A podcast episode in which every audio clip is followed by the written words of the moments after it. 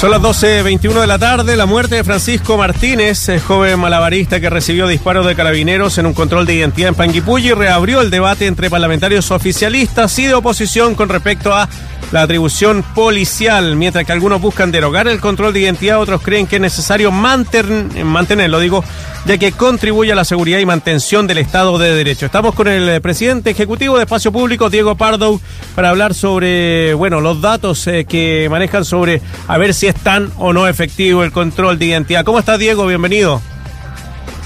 Hola, ¿cómo están ustedes? Muy bien, gracias por la invitación. Encantado, Diego. Muchas gracias por eh, tu tiempo. Bueno, el eh, fin de semana hiciste un hilo sobre los datos que manejan sobre eh, los controles de identidad. Para ti, según los datos que has visto, ¿el control de identidad es algo efectivo para detener la delincuencia en el país? Mira, déjame hacerte una síntesis como con la conclusión para anticipártela y si quieres después vamos discutiendo un poco a poco la evidencia que respalda, que respalda estas afirmaciones. Desde mi perspectiva, el control eh, de identidad es ineficaz, o sea, sigue una especie de ley del mínimo esfuerzo eh, y es incapaz eh, de servir su función de detectar crímenes o órdenes de detención pendientes.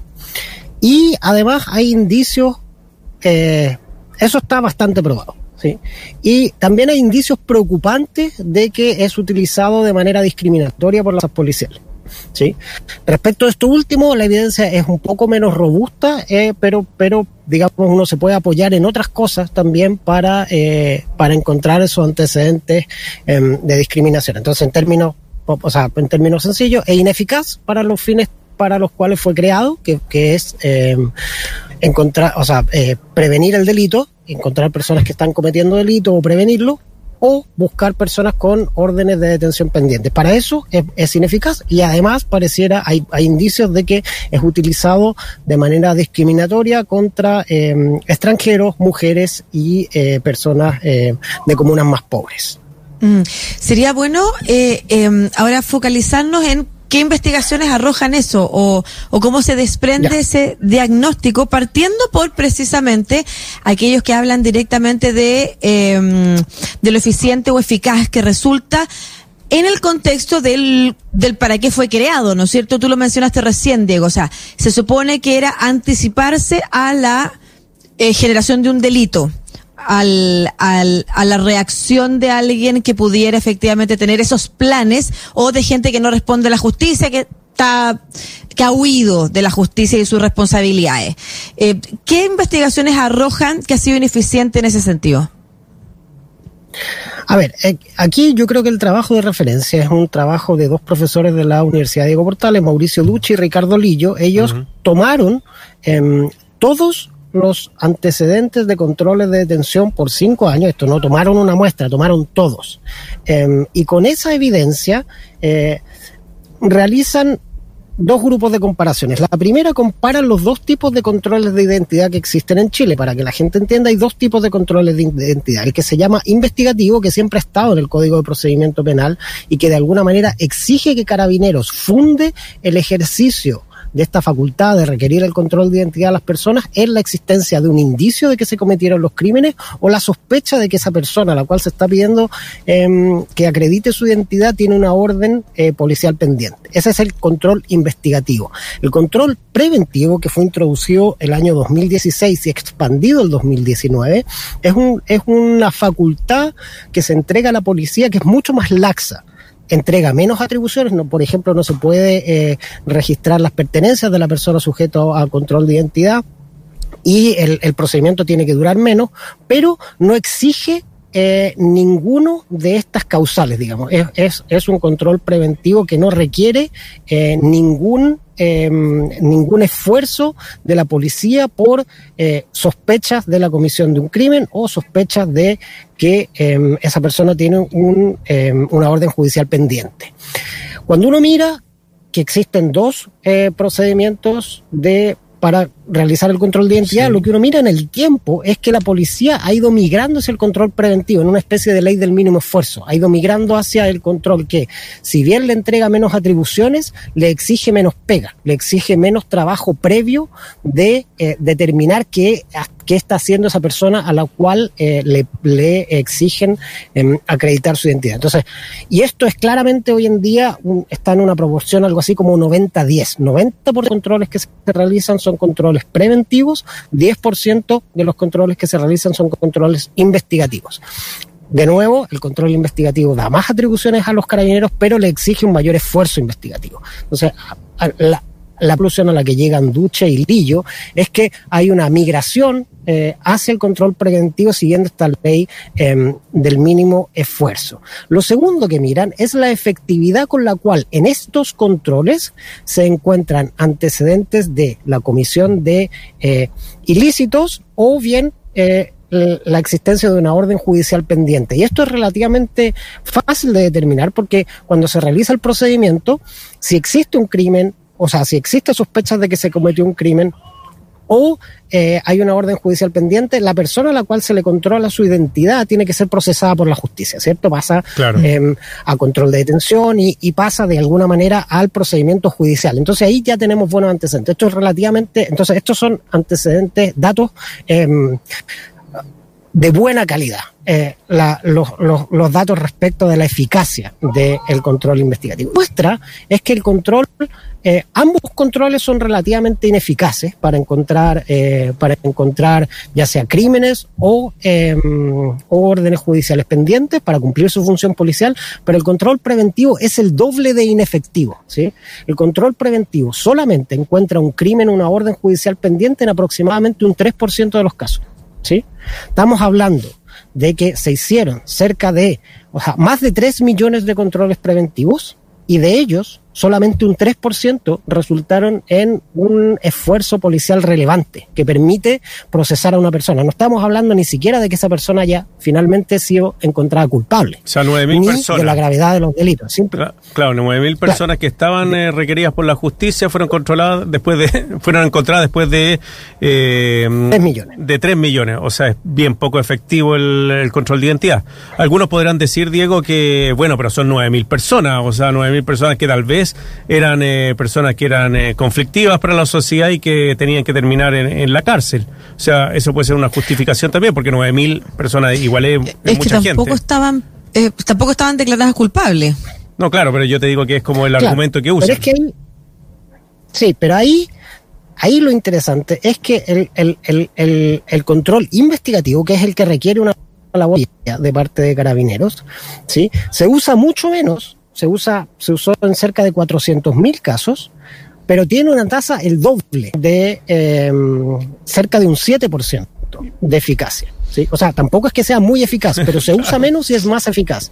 Entonces, la migración hacia el control preventivo es claramente problemática, porque estás haciendo muchos controles preventivos para encontrar poca gente, mientras que el control investigativo, que digamos exige un poco más de esfuerzo eh, policial de parte de carabineros, es más efectivo y se usa menos. Entonces, eso, eh, desde mi perspectiva, muestra que efectivamente hay una efectividad muy baja en el recurso que elige de manera consistente carabineros. De nuevo, 90% mm. de los controles son preventivos, solo un 10% son investigativos. Diego, ¿el problema para ti está en el control preventivo como una atribución que exista en el control de identidad, digamos, preventivo como una atribución que existe en Carabinero y que se debiera eliminar? Eh, la responsabilidad de la ineficacia está en, el mal actuar de Carabineros porque en realidad son eh, ineficaces, eligen mal a quien hacerle control de identidad. ¿Dónde crees tú que está el problema? Mira, a ver, aquí hay distintos problemas. Los problemas de seguridad y de, y de, y de, y de reforma a la policía son complejos. Eso es lo primero que hay que entender. Entonces, hay otros antecedentes de eh, ineficacia policial. ¿sí? Hay que recordar, por ejemplo, para el estallido social. Para el estallido, para el estallido social hubo eh, más de casi 20.000 personas detenidas. ¿sí? De ellas, de ellas, eh, de, de, las 20.000 personas que fueron detenidas entre, entre, entre octubre y diciembre de, de 2019, un 80% fueron por desórdenes, toque de queda y faltas, ¿sí?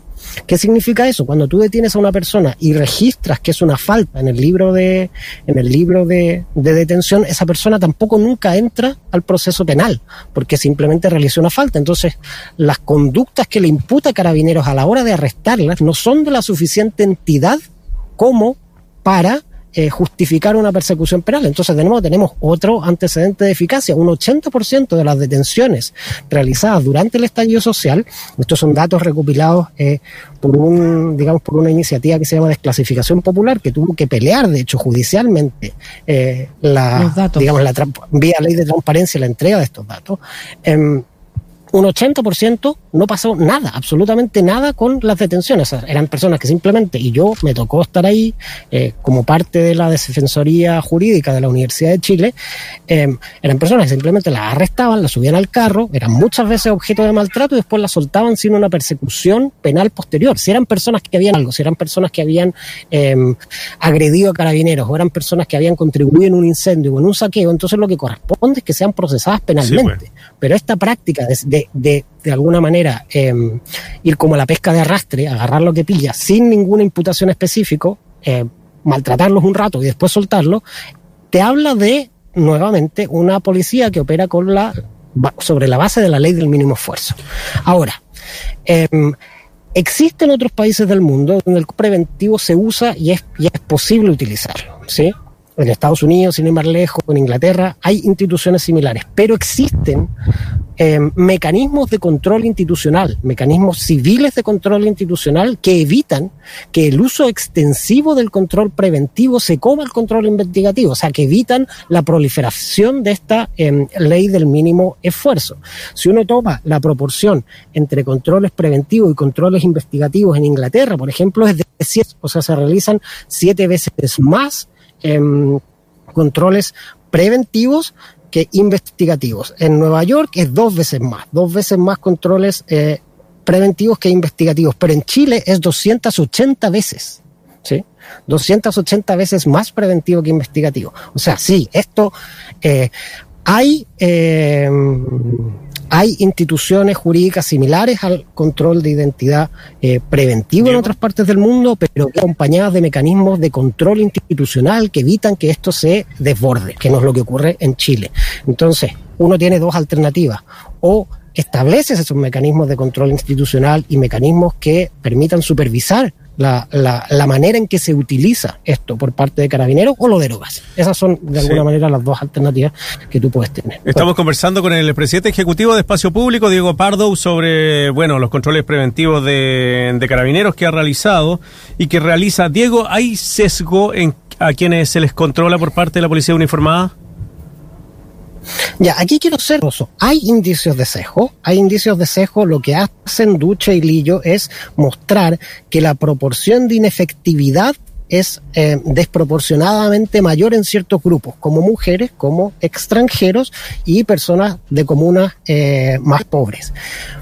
Pero este es un indicio que no es eh, tan robusto como uno observa en investigaciones eh, de otras partes del mundo, pero eso no es culpa de los investigadores, eso es culpa de carabineros, porque los datos respecto del ejercicio em, del control policial son muy malos y son de difícil acceso. Uno cada vez que quiere obtener estos datos tiene que litigar contra Carabineros, no están disponibles en, en ninguna parte eh, públicamente, tiene que litigar vía ley de transparencia con, em, con Carabineros para que lo entreguen y lo que entregan es información muy pobre. Básicamente tiene la hora, el precinto, el sexo de la persona y si era extranjero o no es algo que uno puede eh, predicar a partir del tipo de documento de identidad que se utiliza.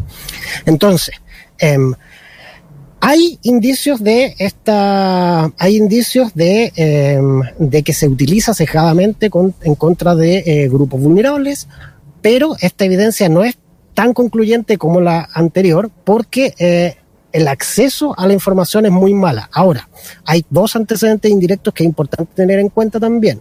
Primero es que cuando abandonamos el, mundo exclusivamente policial y entramos al proceso judicial, la información mejora ostensiblemente. Los tribunales entregan a la comunidad y a los investigadores datos de muchísima mejor calidad que la policía. Entonces, una vez que esas detenciones llegan efectivamente a un proceso criminal, entonces uno tiene muchos mejores datos. Y los datos que, muestran eh, después del proceso criminal, ahí sí existe un sesgo y hay, por ejemplo, un trabajo reciente de Nicolás Grau y Damián Vergara que muestra un sesgo anti-mapuche en el proceso, en el proceso eh, criminal. Y por otro lado, en otras partes del mundo que también tienen mejores datos, como Estados Unidos, la discriminación racial en lo que se denomina el stop and frisk o las detenciones para controlar identidad está sobradamente comprobada. Entonces, eh, los antecedentes sobre, sobre discriminación eh, son preliminares, no son concluyentes, pero no son preliminares, son preliminares y no son concluyentes principalmente por culpa de carabineros, porque la opacidad de carabineros impide que las personas que realizan este tipo de investigaciones tengan acceso a información de calidad y esa es una de las cosas que tiene que mejorar. Diego. El tipo de información que entrega carabineros para que la ciudadanía audite em, su eh, comportamiento. Diego, para terminar, eh, a la luz de las investigaciones que has revisado, eh, ¿qué fue lo que pasó en Panguipulli? ¿Dónde está el error, a tu juicio? Mira, yo no tengo suficientes antecedentes respecto de Panguipulli para, para solamente he visto ese, he visto ese video y, y, me, y, me, parece que a la luz de ese video el actuar de carabineros parece desproporcionado. Ahora, eh, yo creo que nuestro sistema judicial eh, es eh, bastante bueno en lidiar con las situaciones individuales. Yo creo que aquí hay que distinguir lo que son como los casos individuales y cómo lidiamos con los casos individuales. Hay que recordar, por ejemplo, que acá un carabinero eh, cuyo exceso, cuyos excesos en, un proceso policial fueron eh, criminalmente castigados y acaba de ir preso la persona que asesinó a Camilo Cadrillanca. Yo creo que nuestro poder judicial está en razonablemente buenas condiciones para lidiar con los problemas individuales. Nuestro principal problema son los problemas sistémicos, que es este error, este esto que pareciera ser un error específico, que antes sí, eh, una vez que se realice la investigación por parte del Ministerio Público y se llegue ante la justicia, si hay efectivamente abuso, ese, ese carabinero a mí no me cabe duda que va a ser sancionado criminalmente si es que eh, es efectiva eh, sus violaciones. Más allá de eso, más allá del caso individual, nuestro principal problema es eh, que no tenemos las herramientas suficientes para eh, determinar si existe eh, problemas serios en, en, el agregado de los casos. ¿sí? De nuevo, por, mencionarte solo un par de casos más, eh, Human Rights Watch, a través de evidencia cualitativa, mostró que había un sesgo en el uso de eh, desnudamientos y sentadillas en contra de mujeres jóvenes. Sí tenemos evidencia suficiente para saber si eso es sistemático o fue algo eh, o, fue algo un episodio específico de responsabilidad individual de algunos eh, de algunos carabineros particularmente no sé degenerados no porque no tenemos evidencia eh, razonable respecto al comportamiento de carabineros. Y ese yo creo es el problema eh, número uno que creo que los líderes eh, políticos tienen que enfrentar. Necesitamos mejor evidencia respecto del actuar de carabineros. Creo que nuestro Poder Judicial actúa razonablemente respecto de situaciones individuales, pero, pero para enfrentar el problema sistémico necesitamos mejor información.